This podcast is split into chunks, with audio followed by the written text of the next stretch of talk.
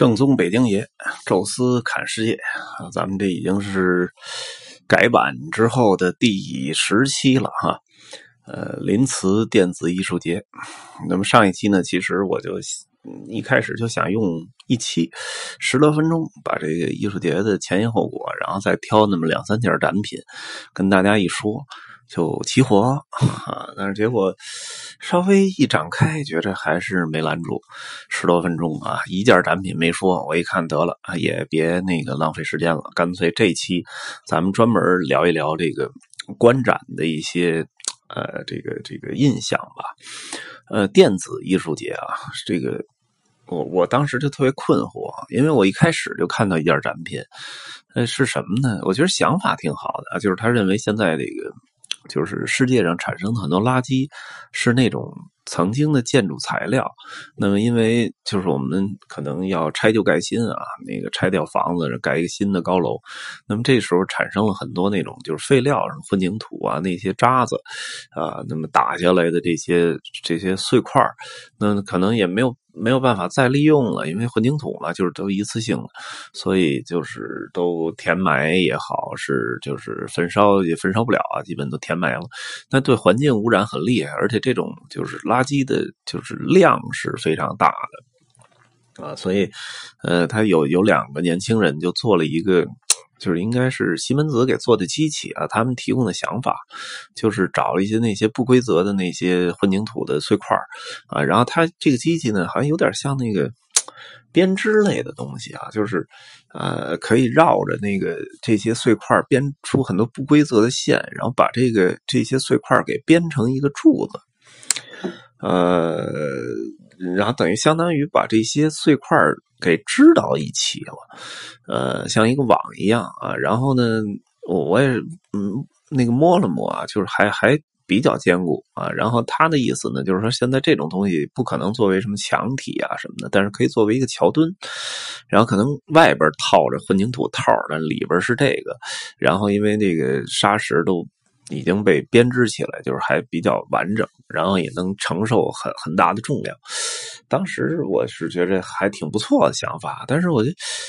非常纳闷我说这个跟艺术有什么关系？然后我就把这个问题提出来了，跟这个我们当时的这个算导览的艺术老师，我就说这个，我我我从。这个展品和之后发现几件展品，我看不出它跟德国的某些什么电子工业展或者电子消费品展有什么区别。然后那老师，我觉得回答的还是挺不错的，呃，算是一针见血啊。就是说，他说你你参加那些包括国内的那些电子消费品展、工业展。是以市场为唯一导向，也就是说，呃，这东西人家放到这儿，最大或者说唯一的目的就是要把它市场化，要有人来买。所以他的想法是，首先想到的是客户，客户的需求，市场的需求，然后我做出一个东西来，然后我如何把它变现。而电子艺术节首先是艺术。它叫不拒绝市场化，也就是说，你你如果是一个投资人，或者你是一个什么风投、天使投资人，你可以来，咱可以聊啊，就是你给我钱，我当然欢迎了。然后这个我也会尽心把这东西完善，但是，呃，这只是不拒绝市场化，持开放态度。但是首要的目的叫艺术，就是我先要把我的想法实现了，究竟这东西能不能市场化？无所谓啊，或者说我们并不抱唯一的期望，就是最后就很多人看，然后我给介绍，它没有市场化，没关系，我我以后再做新的东西，但是这个东西就更开创性了，就是更创新的更好了，因为它不用非得要一定要要，因为可能也有人投资啊，也有可能很多人是凭兴趣，就是我我。不一定非得要让要变现要挣钱，我把这些很功利的想法都 K 出去之后，那就是我纯粹的自己的想象的一片天地了。所以我觉得这个作为电子艺术界来讲，这个是给人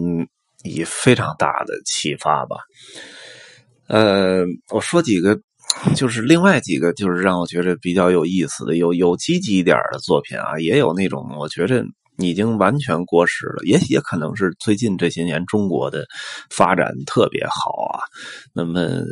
可能对我们的震撼越来越小了。比如说，它有一个厅专门放叫 Deep Space，啊，一个号称叫什么世界最先进的一种影像的传输，当然它其实就是一个封闭的空间，然后不但。在墙上打出这个影像效果，然后它因为全全息影像，等于除了房顶以外的墙壁还有地板，其实都是它的投投影的幕布，所以就是好像把你整个人都置身在这个影片当中一样。然后当时我我是好像一开始没看成，然后我这个后来晚上的时候跑步到那个地方又去看了一场。呃，震撼嘛，我觉得还说得过去，但是回来回中国一查吧，七九八工厂就有一个，完了人家七九八工厂这一弄弄一年，啊，完了这个我买张票进去一看，一点不比那差，还花样还更多，还搞出了什么那种就是，呃，什么花之森林，然后用这个影像还搞出了一个儿童乐园，这都是那边没有的，所以我觉得这。就是先进程度，好像已经就是那种所谓他他他们所标榜的那种，就是领导世界之前多少年，可能有些东西是是这样，但是有些已经不行了。像有一个东西，我觉得非常有意思啊，咱不知道国内有没有，因为我没看到，就是他有一个。男的等于把这个一个头罩，电子的一个头罩放在头上，然后他就说这个，然后有一个特别大的一个机械吊臂，然后蘸上那个墨墨汁什么的，呃，各种颜色，然后他在墙上画画，然后我就问了一下他，他说这个就是，呃，等于是用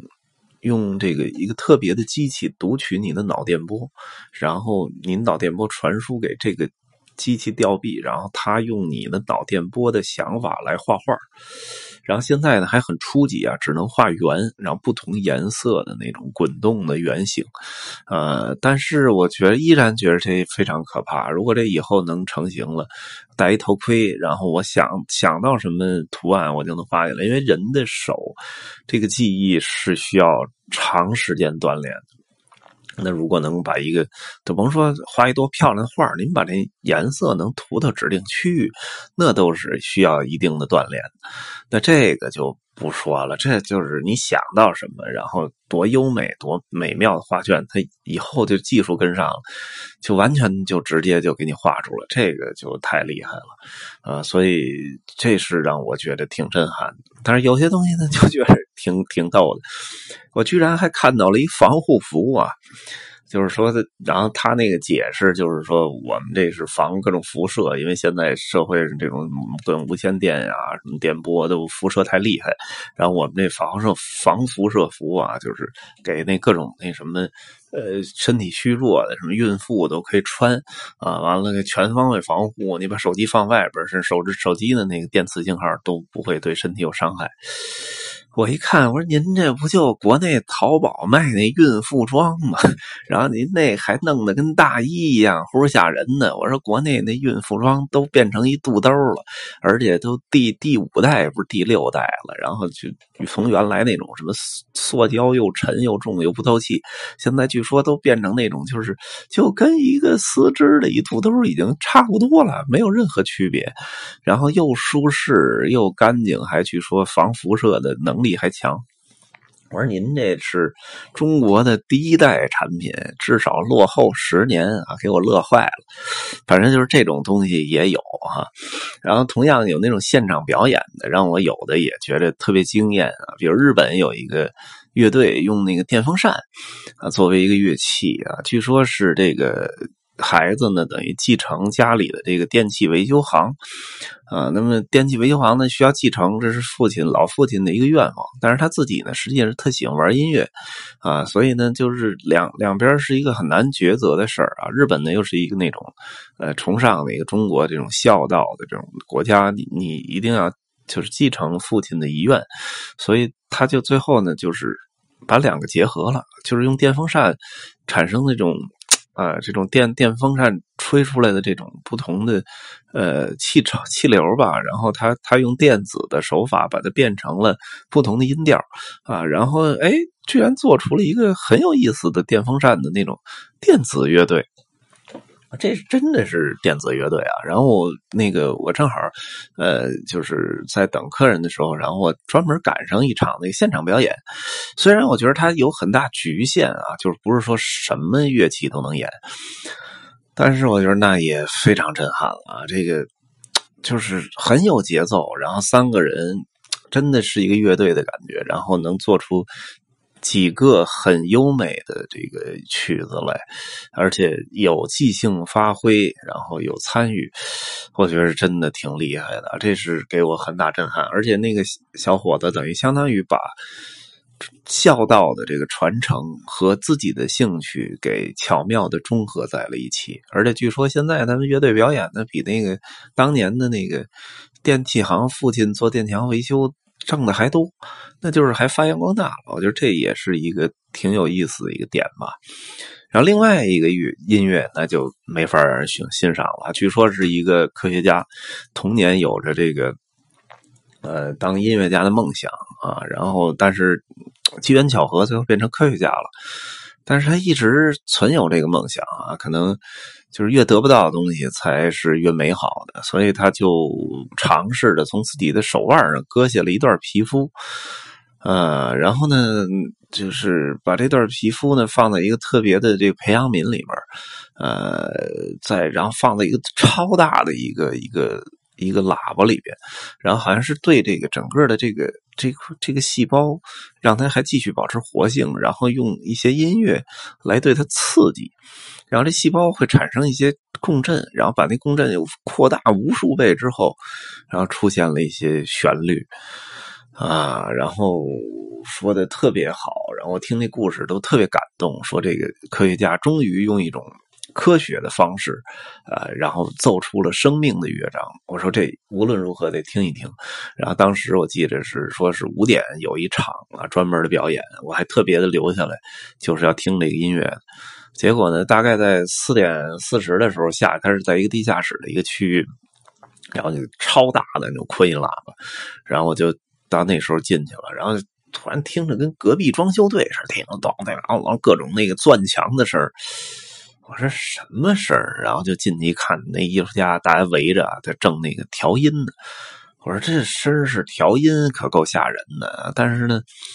还是这个可能就是调音不太好听吧，然后咱先忍住，然后找一地儿一坐下，然后就静静的等着，然后等着他调音结束，然后当时就是回忆这故事，然后同时那艺术家呢，就调完音之后，正好快快五点的时候站起来跟大家开始又重申他那故事，呃，然后就是怎么样，大家鼓掌，然后奏乐开始。啊，然后仔细听了一分钟，就睁眼了，说这不行，这原来是隔壁装修啊，现在这个装修队搬我们家来了，还是钻墙声，而且比原来还大还恐怖。然后那科学家在忘情的演奏着，然后就是我们几个。就是不光我觉得是中国的游客，就是那些个参观的，全都面面而赤。有些可能比较坚强，还一直站那儿。我坚持了一分多钟，一看走过去一看，确实不太可能有什么更新奇的变化了，赶紧就撤退了。我就回过来看了一下这科学家，我说：“哥们儿，您这个，呃，这注定还就是个科学家，千万别改行。”所以这个电子艺术节嘛，各种各样的东西还是很有意思的啊，包括最后的那个演出也也很精彩，呃，一个很小的一个艺术小城。啊，那么其实最早是工业城市，那么现在变成了一个呃高科技的电子的艺术之城，确实也是一个很成功的一个城市转型。呃，这个城市才二十万人，但是在电子艺术节的时候，大量的涌入，大概有超过四十万人次来参观这个艺术节，就说明它的这种成功的非常强。呃，Ars Electronica 已经变成了一个奥地利的一个国家名片它就据说是。就是仅次于古典音乐，然后莫扎特、巧克力，然后刷洛奇的之后的一个重要的国家名片就是电子艺术节，啊，所以很多老外就是以这个。能够上电子艺术节去参展，或者是或者说参观这个展览，为一种荣誉吧。我们也是这次机缘巧合来到了，它是每年都有一次。呃，如果有兴趣的这个这个咱们的听众也好，同行也好，还是可以去瞧瞧。我觉得确实改变了呃人的很多想法吧。然后你能看到很多很前卫的、很尖新锐的，甚至于明明显无法 被市场化的东西，但是在那里也都出来了，很有意思啊。那么，呃，这就是电子艺术节啊，给我带来的一些呃观感，呃，跟大家分享分享啊。那么，这个下期还是最后再留一期啊，说一期维也纳，就把我们这个呃所谓的艺术团啊，那么最终。来一个成功的收尾啊！那么这期呢就说到这儿啊，那么感谢大家收听，咱们下期再见。